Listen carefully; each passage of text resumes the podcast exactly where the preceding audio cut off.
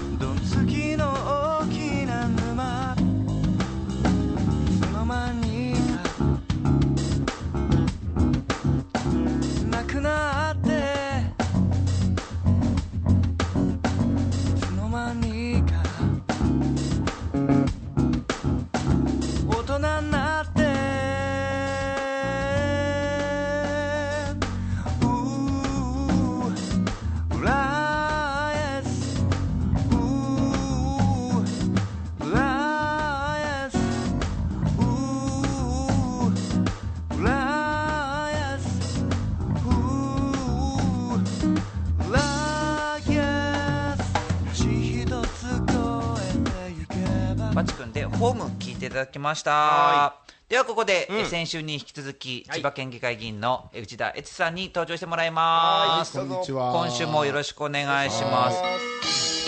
おお。はい。はい。あの、一応バチ君なりにこれ歓迎の歓迎の。あ、歓迎ですか。歓迎してるらし先いです。週良かったでしょ？あの、放送禁止用語一個も言わずに。強すごい。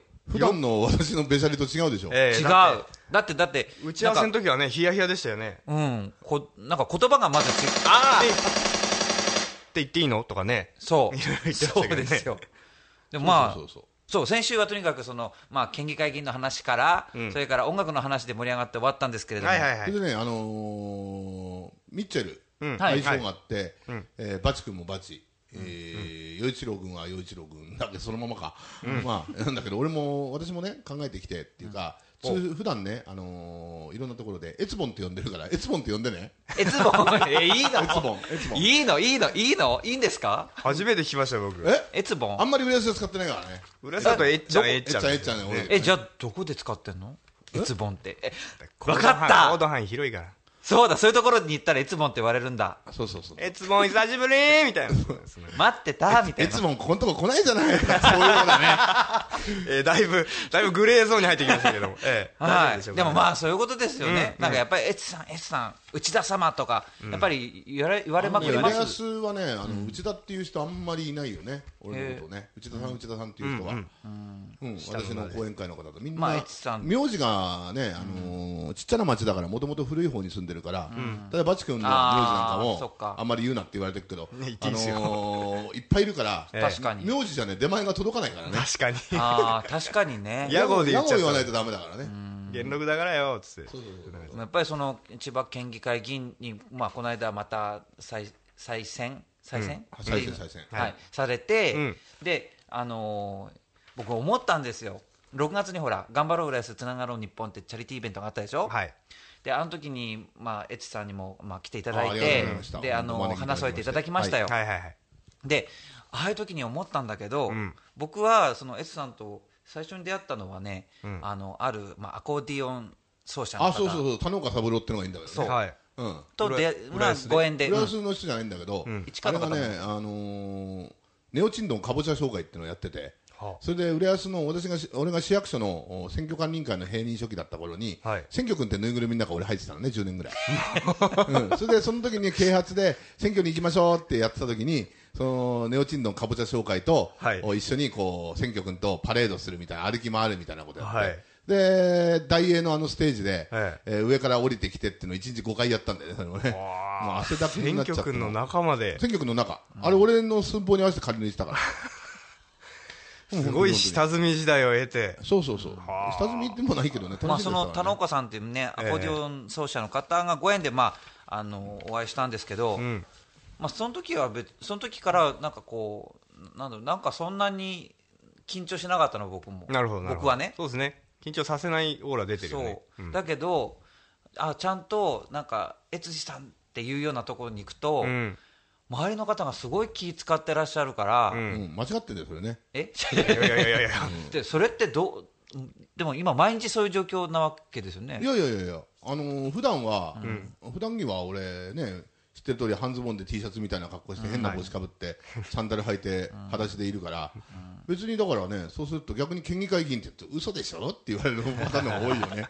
またまたみたいなね。まあ気取んないですよね、石さん。あのあのその頑張ろう浦安のさ舞台ではやっぱり堂々とね、さすがだなっていう、ん。えー立ち振る舞いとおしゃ一応一応一応じゃないや、まあ、県議会議員としてのこう、ね、えー感じでやっていただきましたけど、でしたけど、あのその後その前か5月29日に、僕らの浦安声優会のチャリティー魚即売会も手伝っていたそうだだいたの。そうだそうだ手伝ったいただいたんじゃなくてポップコーン手作って。伝わされた まあ、あの友達多いから、友達多いからね。で仲間がみんなその時あれだからあの野球部でポップコーン作ってた、では僕、それ、その時に買ったの、でしょ。エツさんのえ作ってるポップコーンを買って、うん。本当は100円なんだけど、500円寄付のつもりで、まあ、あ500あたかが500円かもしれないけど、ええそんなことない。入れて、ええそしたら大盛りにしてくれるかなと思ったら、渡した時にガラって 結構こぼれてあこぼれ少なかった。あそれは意図的じゃないですか。意図的意図的。っていうかねあいろんなところであの声優会のイベントも話題になってネットでアップしてる人がいたりとか、はい。そうすると市長さんが来ました市会議員が来ましたとかってうん。言ってる中でね、んほとんど誰もね、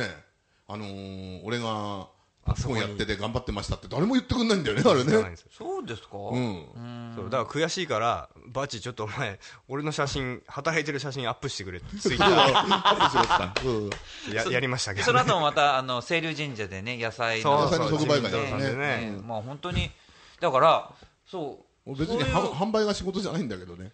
なんかうんなんか結構そういうなんて言うんだろう。でも何でもやるじゃないですかそう本当に。県議会のん何でもやるね。人なんか議会議会に行って、なんかああだこうだ条例ととか作ったり、うんうん。なんか誰かとまあやり合っいやかったりこいいこと言うわけじゃないけど、やっぱね生の声をうん。どうやって拾うかっていうのを考えてるとね、うんそうするとおみんなこういうふうに魚買いに来る人もいれば野菜買いに来る人もいて、で、えーえっちゃんあれだよあそこおかしいよとか、あのー場所を直した方がいいよとかあー。あの制度はどうなってんのって、例えば今回の地震の関係なんかでも支援制度がどうなってるかっていうのをみんな分かんないから聞きに来る人もいっぱいいるわけですよ。はいはいはい。そうするとそういうところであの制度どうなってんのあそこおかしいよって5人10人が言うとすればそれは広報のやり方がおかしかったりするわけだからそれはもっとちゃんと言うようにしなさいって。今特にねあのネットネットってねインターネットにアップすればね全部ね済んじゃうようなねそういう風潮よくないね。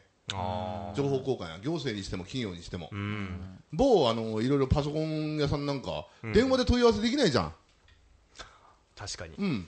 うん。ネットであのメールでくださいみたいなこと言うんだけど、これでカスタマーセンターやっと捕まえて、あ分かったと思って電話したら、いやあのメールでいただいた方がありがたいんですけどって、バカパソコンがぶっ壊れてっから電話してんじゃねえかそうよってですよね確かにそんなこと言うんだ言うんだな、これが、いろいろ、いっぱいあるんだよ、なんかネットありきっていうのは確かにね、うん、おかしいのおか。しいですよね人間アナログありきですからねだからね、あのメールで送ったっていうのは、あ確かに残るんだけど、メールで送ったからいいですよとか、あの送ったんじゃないですかっていう、自分のアリバイ工作みたく使う人多いね、最近ね。うんありますね。送った送るメールで送ってありますよって、見てないんですかみたいな、見てない方が悪いんじゃないだろうって、うんうんうん。なんかちょっとそうちょっと前にそういう若者のネットユーザーの間でちょっとした論争があって、ん。インターネットがあってよかったのか、果たしてね、良くなかったのかみたいな論争がちょちょぼっとあって。でまあ確かにそのリアルの出会いとかをちょっと大事にしなくなってるかもとか、だけどその反面その普段触れ合えないはずだった人たちと会えたりそうそうそう。調べ物は一発で出てきたりとか、まあただね、うん。あのー昔はね、例えば、あー俺の時なんかはね、高校生、大学生の頃なんて携帯ないから、そうすると、女の子のうちに、女の子とアポ取るのに、女の子、まあ、ポケベルがあったりとかしたけど、女の子のうちに勇気がいるわけだよ、電話するのに。かけるんですよね。かけるのにね、僕らもその世代ですよお父さん、お母さんが出ちゃったりとかたらなんとかですか、なんとかさんいらっしゃいますか？って言って、いや、なんとか、え、どちらさんですか？って、いや、あの、そういうのをみんな経験してええくるのが逆に貴重だったのが今メールでお互い個人情報だなんだか個人的にやっちゃうから、それはそれでまたいや面白くもねえんじゃねえかなときめき度がねときめき度がねねだから本当にすごいなと思いますよ。だから、ただ、まあ、きっと過渡期なんじゃないかな、ん。まあまだもうインターネット出てこれだけ普及してるけど、うん。まだまだ過渡期で思ったんだこなれてないんじゃないかな。思ったんだけどね、あの何でも全部ねゲームに収斂するね。ゲームに。ゲームに、ゲーム？うん、あのゲームだね。例えば mixi ってサイトがあるじゃない、はい。最初はあのコミュニティツールとして有効だとか掲示板だとかあったんだけど、うん。 mixi のアプリのサイトになっちゃったり、はいはいあするじゃない。でパソコンも最初はいろんな処理する仕事で使ってる人は別だけども、iPhone あのなんだ iPhone っていうの？なんとかはい。スマートフォン。はい iPad とか、ああいうのもなんていうのかな？今はもうゲーム機じゃん。アプリがどうのこうのとかって。確かそうなんだ。う。うん。に遊びの要素は確か遊びの要素があって通信だとかっていうよりも持ってて音楽を聴いたり、ゲームの要素になっちゃってるから、うん。その通信機器としての要素はそんなにお互いのコミュニケーションツールとしてまあ残ってるのかもしれないけどそこら辺はあるってねなんだろう最終的にゲームかと思うんだよね。ほそうですね付加価値はどこにどどどこをみんなポイントを置いて買ってるかっていうとどんなゲームが入れられるとか、いや僕、まあ、残念ながらそういうところにはまってなくて、うん。全然そういうものを買ったことはないけれど、ん。まあ、それだけの価値を、ん。まあ、高めてる、まあ、それは意味があるかどうかは別とだからそうしてするとね、ゲームのあのための通信だけだとかでそういうえ電話なんか一個もかけなくてもゲームの通信でパケット量だとかそういう話になっちゃうんだよね。通信機器としての話よりもそういうふうな話になっちゃったり、まあ、メールもそうなんだけどね、うん。うん。メールも言葉を伝えるとこがいかにビジュアルで面白く絵文字だとかいろんなの使ってみたいな話になるじゃん、まあ、それはそれで一つの形としていいんだろうけど、あの電話が発明発明された頃に電話が普及してきた頃に、これでもう相手のところを訪問しなくていいってみんな思ってるらしいね。へえ電話で全部要件が済むと、ところが電話ってのはアポイントを取るための今度道具になったんだよね、うん。電話かけて何時頃お伺いしますけどよろしいですかって、いやでもそれこそ遠くの親戚とかに電話かけた時に昔は、もうなんかもう何分で切りなさいよみたいなのがあったけど今全然ないもんね、ないだって海外行ったって携帯そのまま使えるからね。そうですね。今ね。不思議だな、まあ不思議なんだけどでもさっきバチ君が言ったようにね、もう俺も同じ世代だっつったんだけど、ん。もうなんかねちょっと寂しい部分はあるよね。確いや確かにね。僕もね、あの実家が、まあ、時計屋やっててでまあ一応昔まあ明治からやってる時計屋なんだけど、ん。まあ、一応こう流行りものというか、まあ垢抜けた店としてあったわけですよ、昔、うん。でだからこう電話がつくのが早かったのうん。で役場は0001うん。下4桁がね、はいはい。でうちは0006なんだけど、うん。だから0006ってなんかそう誇らしかったわけ。あそう。だだからその当時の元禄の番号と一緒じゃないあいや番号までばらさないでください。005いくつぐらいまでがねそういうちゃんと明治明治とか大正とか早い時代に、まあ、ついた番号だから、うん。それ持ってる人たちってなんかすごい誇らしい気分だったのに、ん。これだけ携帯だとかな何携帯番号のまた桁数も増えちゃって、ん。なんかこうなんか寂しさはあるよね。例えばそれだけ一つ取ったって。なるほどね。うん。うんあとアドレス帳ってみんな持たなくなったもんねもうね。ああ確かに。ああ確かだからによく電話するうちなんかは全部電話番号覚えてたりとかさ、うんありましたね。ううんんうんうん。だって昔のあの彼女っていうか女の子のうちの電話番号いまだに言えるもん。あ僕も言えます。何の話になってんだって。こ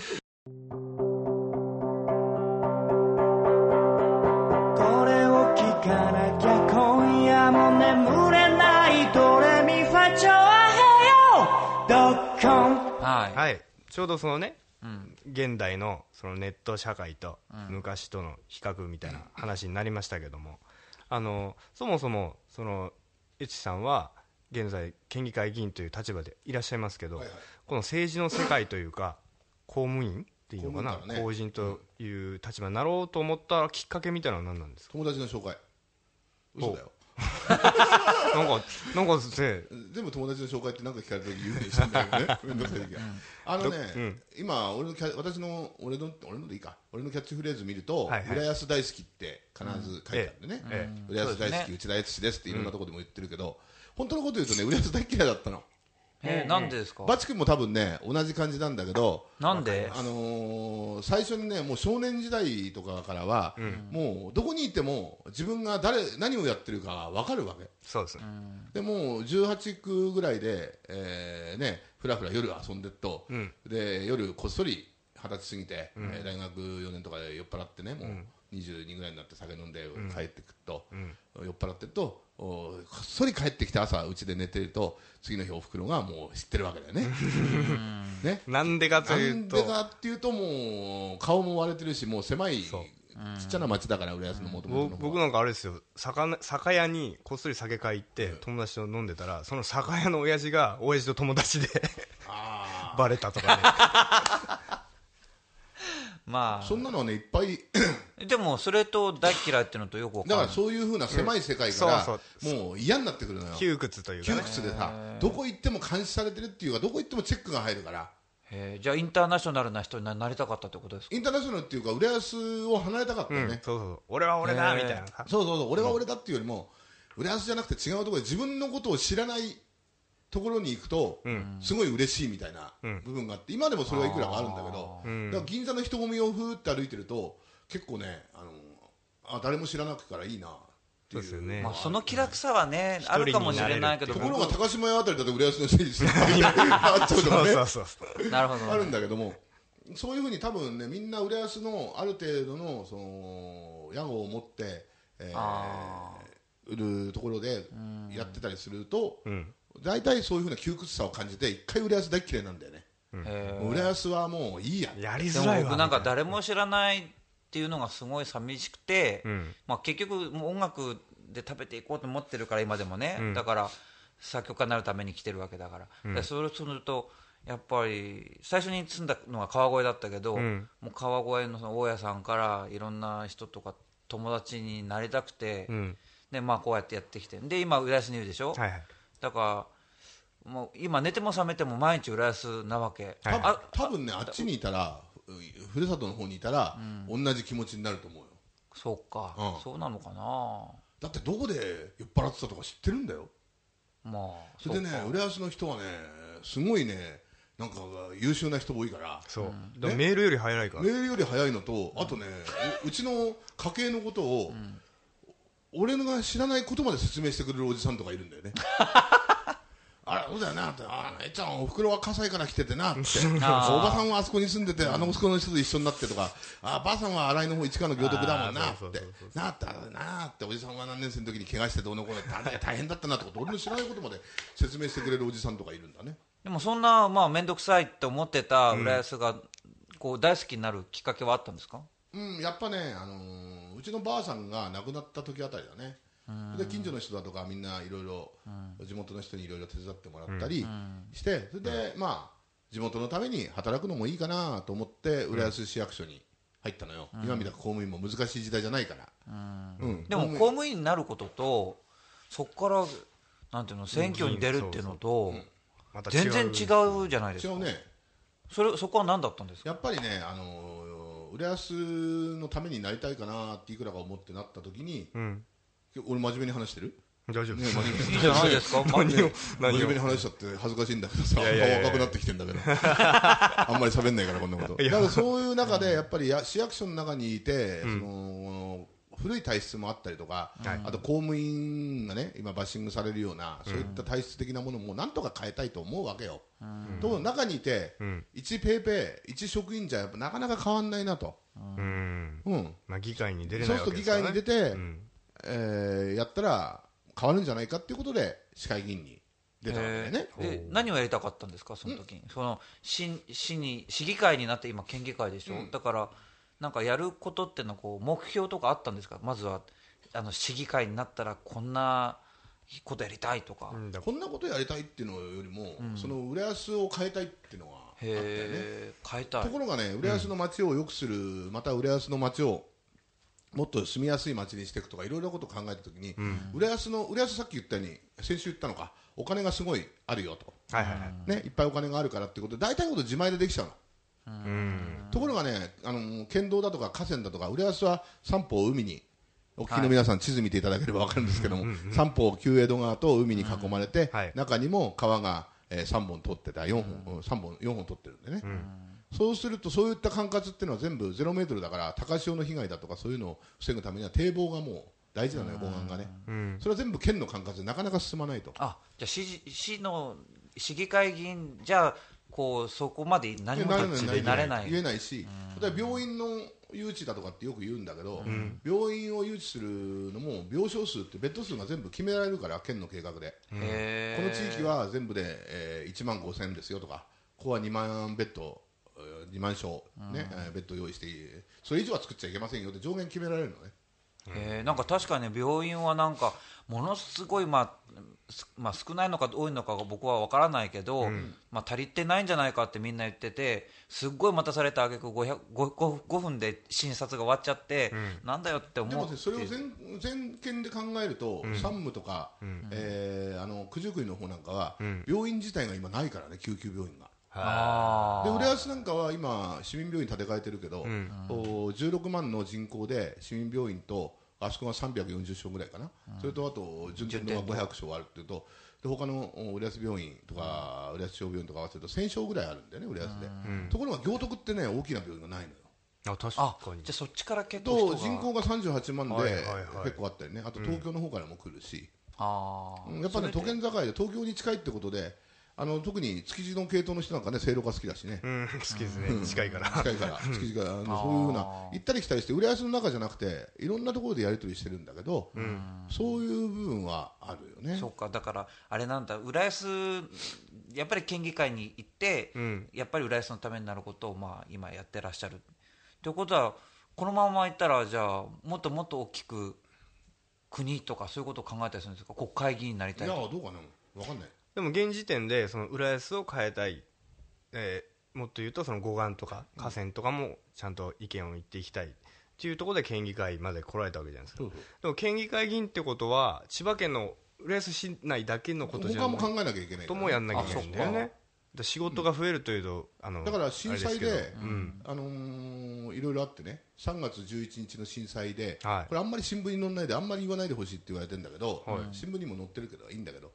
あの鳥インフルエンザが、うん。う千葉県出ちゃったのよ。3月13日に。おー二日3後月18日と16日に。へ出て9万7000羽殺処分してるのね、へえ、まあ、震災がなければ新聞の一面だよね、ですね、まあ、震災があったからっていうことで、だから千葉県はその殺処分をするかどうかっていう震災の時にダブルの震災でいろいろ我孫子もやられて浦安もやられて、えー朝日もやられて九十九里もやられて佐原もやられてそういう中で今度千葉市の若葉区でインフルエンザ鳥インフルエンザが出ちゃったからへそういうのをどうするんだっていうのであの時はだからね確かに森田知事も大変だったなと俺は思うよ。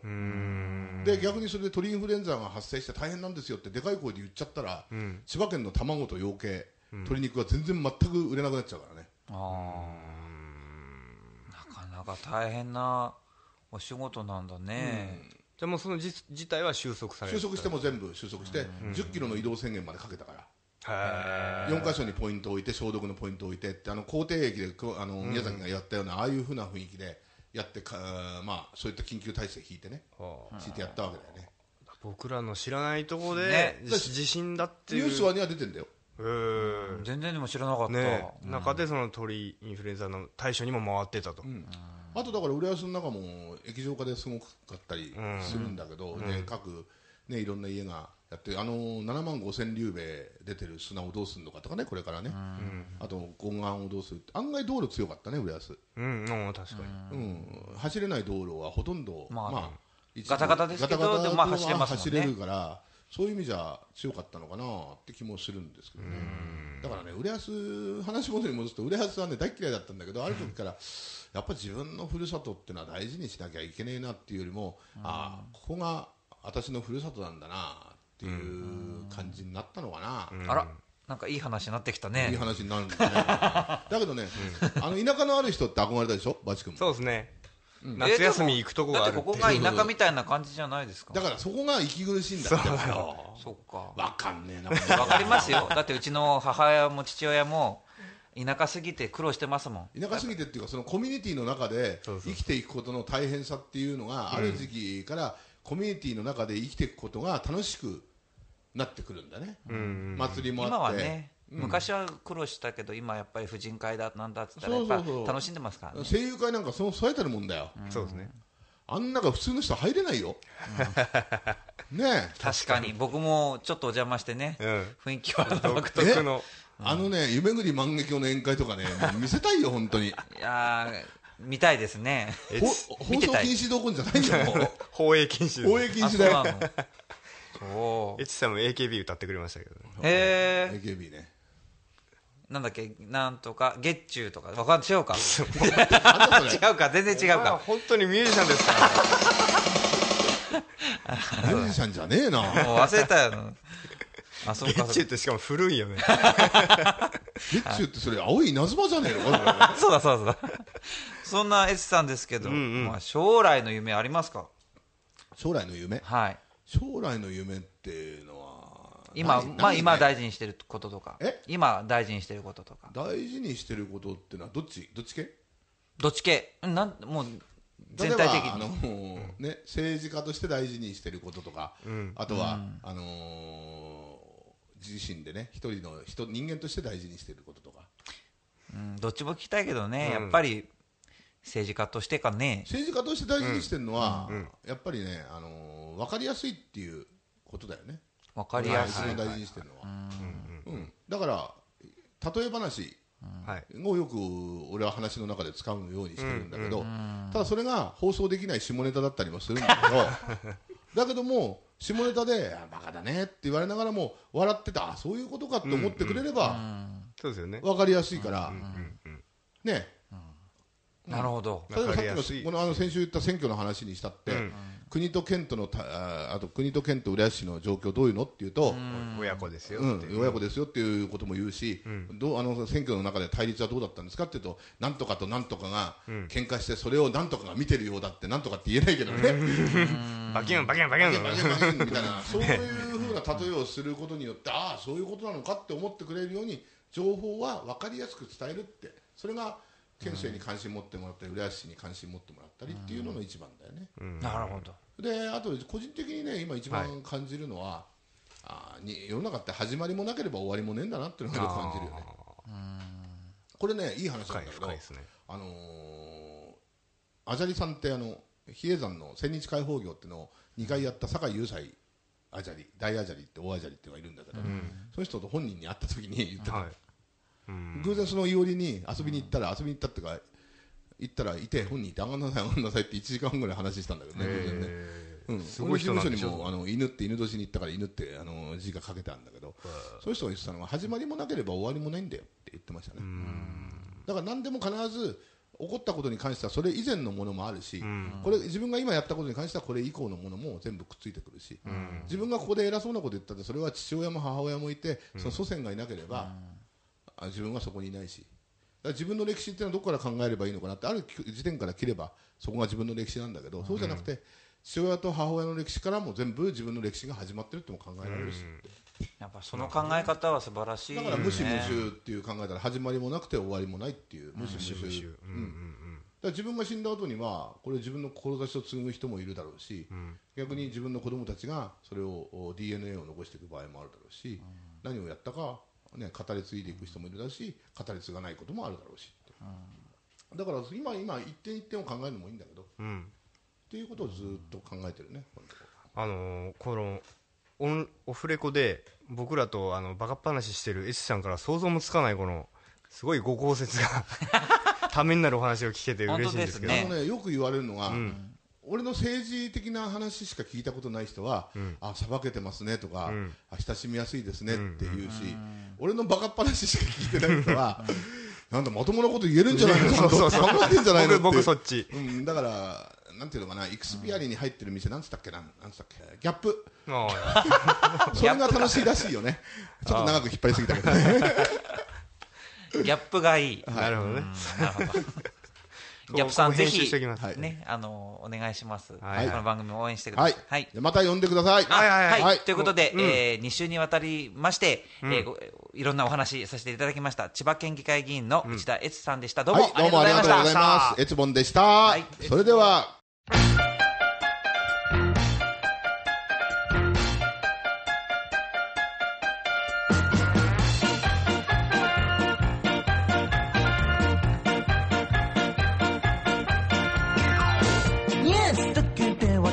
はつまらない。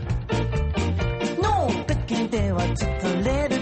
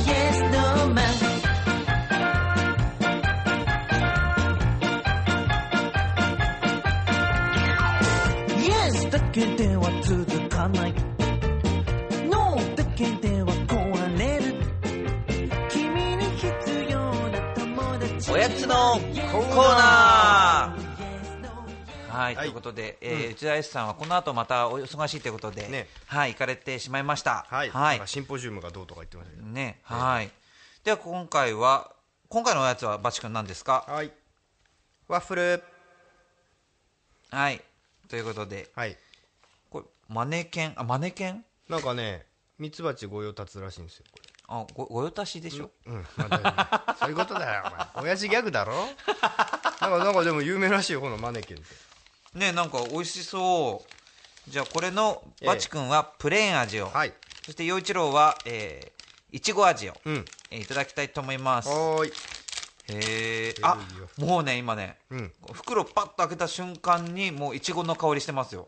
おお本当だ来たね。うんこれドイツのあベルギーかベルギーの国旗がベルギーワッフルとか言うもんね。うんうんうんいただいてみましょいただきます。うんうん。うん。あ、美味しい。ううんあ、ちゃんと生地の中までうん、いちご味が染みてる。プレーンはねこれバターの香りがやっぱいいっすようん。あオーブントースターで軽く温めるとサクッとあ、それもいいかも。これもいいねこれはこれでもしっとりバージョンもいい、うん、美味しい美味しい美味しい。はいはいこれは、うん。なかなか美味しいですよ。うん。マネケンね。うんマネキンじゃないのね。マツケンでもないね。全然違うよねえ？うんなんかエッチさんのギャグ映ってない？ちょっとな、元から幼稚はこういう人間だもん。そうでしたうん。はいこのマネケンのベルギーワッフルうん。見たい方は番組内スポットを見てね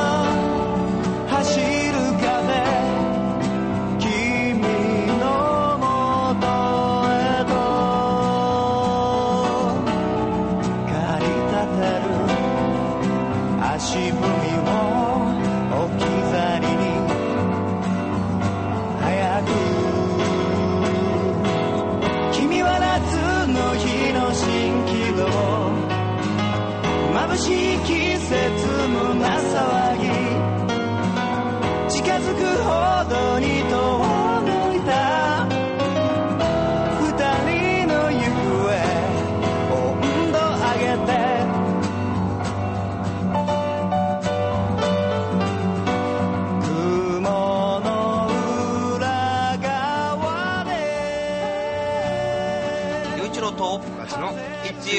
ここでパーソナリティからのお知らせなんですよ。ごめんなさい。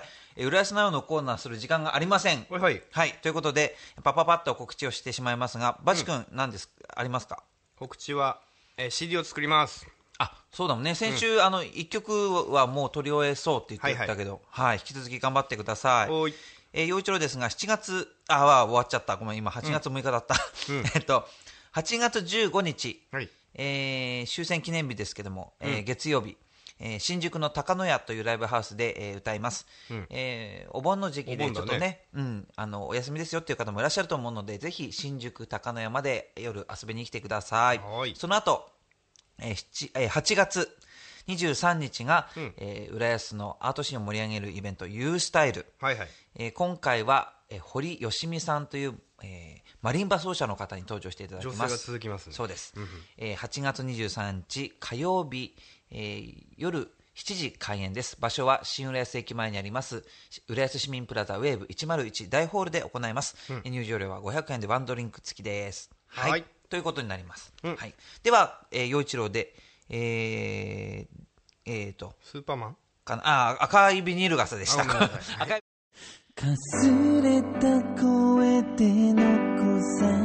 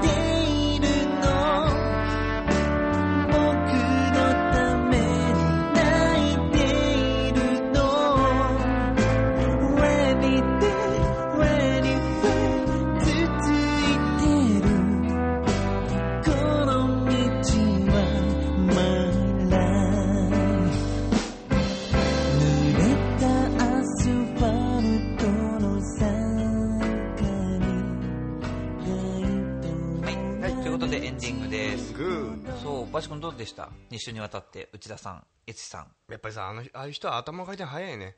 うん。話についていくので精一杯。まあエツボンって本当に呼んでいいのかね。うん多分自分で言ってるだけじゃないの。誰も呼ばねえよあの風体からって。でも可愛いけどね、うん。なんかあ可愛いって言っちゃ怒られるかでもなんかさやっぱ実際こうやって会ってみるとそのなんつうの議員という立場をちょっと外れた状態でね。うん。やっぱり、うん、いい人だないいあんちゃんだなっていう、まあ、浦安市民として思いますけどね。そうだね、うん。はい。まあちょっといろいろねあの僕もいろんなところに関心持たなくちゃいけないなというふうなまあ反省もありましたね僕もね。ほうほう。でもまあ知らないことねやっぱ現役の議員さんから聞けるっていうのは貴重な、そうだね、うん、機会だと思います。リスはいナーさんはどう思ったんでしょうかね。はい。これからもまた、えーミュージシャンそれから政治家さん、ね。それ以外にもいろんな方をご紹介していけるようにまた一つハードルをクリアしまして、はい、頑張っていきたいと思います、でじゃあ皆さんお便り待ってますから。はい。お願いします本当に。あのはいよろしくお願いします。頑張りますんで。頑張りますんで、はい。えーというわけで僕らをびっくりさせるようなメッセージネタどしどし募集してます。はい、メールアドレスはバチ陽一郎アットマークヤフー .co.jp batch4160 アットマークヤフー .co.jp です。チュアヘオ .com のトップページお便りフォームからも受け付けております、はい。ということでいつも生き生きが元のシンガーソングライター陽一郎と築地大菓子三代目シンガーソングライターバチでお送りしましたが調和表 .com お聞きの皆さんいかがでしたか？今週はこの辺でお別れです。この番組は本格的中国茶のお店フラワリーカフェ築地の老舗元禄。以上の提供でお送りしました。さよなら。はい